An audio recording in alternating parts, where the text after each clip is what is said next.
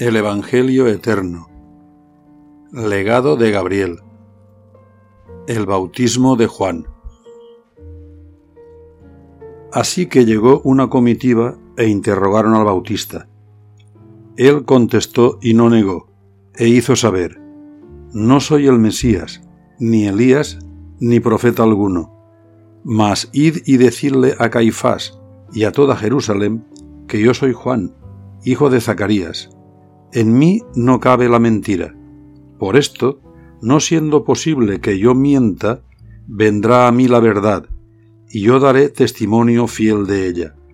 Pues conoceré por el Espíritu de Yahvé a su ungido, el cual es la luz de los hombres y la palabra de Dios.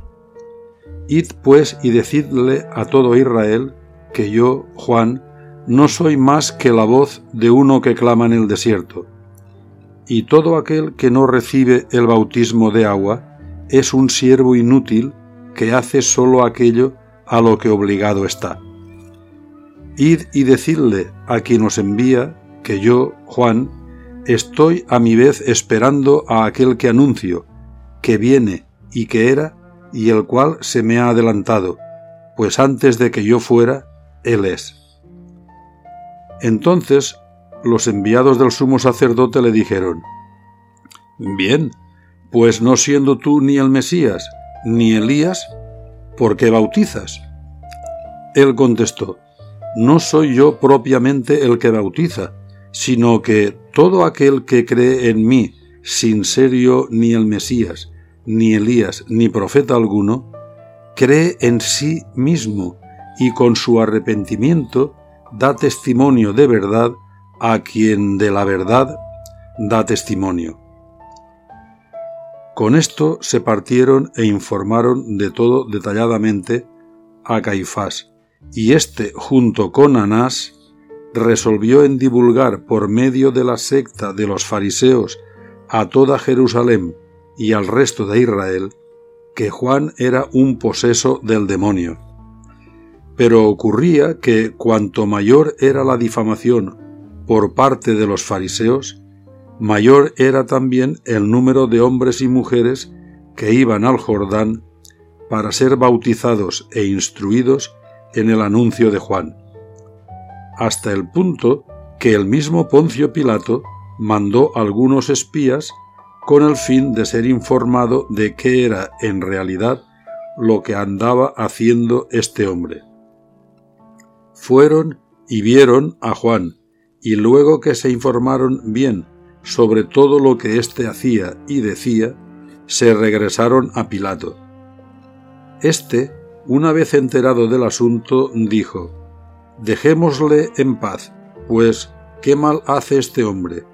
Al menos hay entre los judíos uno que se encarga de despiojar al resto. No le interrumpamos su trabajo, pues mientras están ocupados en lavarse, no se ocuparán de otros asuntos. Y desde aquel día, aún desde la distancia, Poncio Pilato sentía cierta simpatía por Juan. Pasó la celebración de la Pascua, la fiesta grande de los judíos, y Pilato quedó en verdad admirado de todo el ceremonial y la fe de Israel. Una semana después de la Pascua, Jesús reuniendo a José y a María su madre, les dijo, Venid ahora a mí, abrazaos a mi cuerpo. Hecho esto, salió de la casa con ellos, y gritando, Juan, esta es la hora del Hijo del Hombre. Al instante, toda la tierra empezó a cubrirse de espesas nubes y se desató una gran tormenta, que duró por espacio de tres días. Durante estos tres días y bajo la tormenta, Jesús caminó de Nazaret hasta Betania. Llegado que fue, se hizo el cielo despejado y el sol lucía esplendoroso y radiante. Juan estaba allí, en el río Jordán, como de costumbre, y pronto se aglomeraron en torno suyo muchas gentes a las que Juan les impartía el bautismo cuando alzando los ojos vio al Hijo del Hombre que caminaba hacia él. Entonces Juan dijo, Miradle, es él, la luz de salvación. Él es la palabra de Dios, de la cual yo mismo os vengo anunciando la verdad de su ser. Yo he sido enviado delante de Él, pero Él se me ha adelantado, porque Él es primicia de espíritu. Nadie puede ir a Él, por eso Él viene a nosotros. Él es el Cordero Inmaculado que lleva el pecado del mundo. Vosotros me tenéis por profeta, y no lo soy, pero os declaro que este que viene es el cumplimiento de la profecía. Miradle, pues los siglos se detienen a su paso, pues él era antes que ellos. Esto lo dijo Juan gritando desde el éxtasis de la alegría. Mientras Jesús llegó a la altura de Juan y le dijo, Calla, Juan, bautízame. Juan le dijo, Señor, ¿eres tú quien me ha de bautizar? ¿Yo no soy digno de desatar la correa de tu sandalia y me pides esto? Jesús le miró con fijeza y le dijo, Deja, porque ahora nosotros debemos cumplir toda justicia.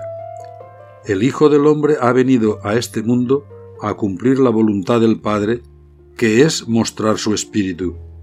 Así pues, todo hombre tiene que nacer del agua de este bautismo para poder ir por él mismo al espíritu de donde salió. Por tanto, siendo yo el hombre, tomo el bautismo. Entonces Juan le dijo, Sea como tú quieres, pues lo que tú quieres es. Y le bautizó. Apenas había salido Jesús del agua, cuando una voz se oyó, mientras Juan veía cómo el espíritu de Yahvé era sobre Jesús, diciendo, Este es mi Hijo, el amado, en él me complazco. Esto lo oyeron todos los allí presentes, pero sólo Juan vio al Santo Espíritu. Por esto Jesús le dijo, Juan, Juan, en verdad te digo, ni Moisés vio lo que tú. Por esto es necesario que el Hijo del Hombre nazca del agua, para que vea lo que tú has visto. Quien es verdadero, la verdad viene a ser su casa, y él como dueño de ella. Así es desde ahora. Todo hombre y mujer tiene la potestad de venir a mí. Esto está cumplido. Entonces Jesús empezó a alejarse mientras Juan decía, He ahí el Hijo de Dios. Después que hubo pasado esto, Jesús permaneció una semana en Betania, y todas las mañanas iba donde Juan bautizaba. Y Juan cada día que le veía daba testimonio de él diciendo, Él es la palabra de Dios, escuchadle.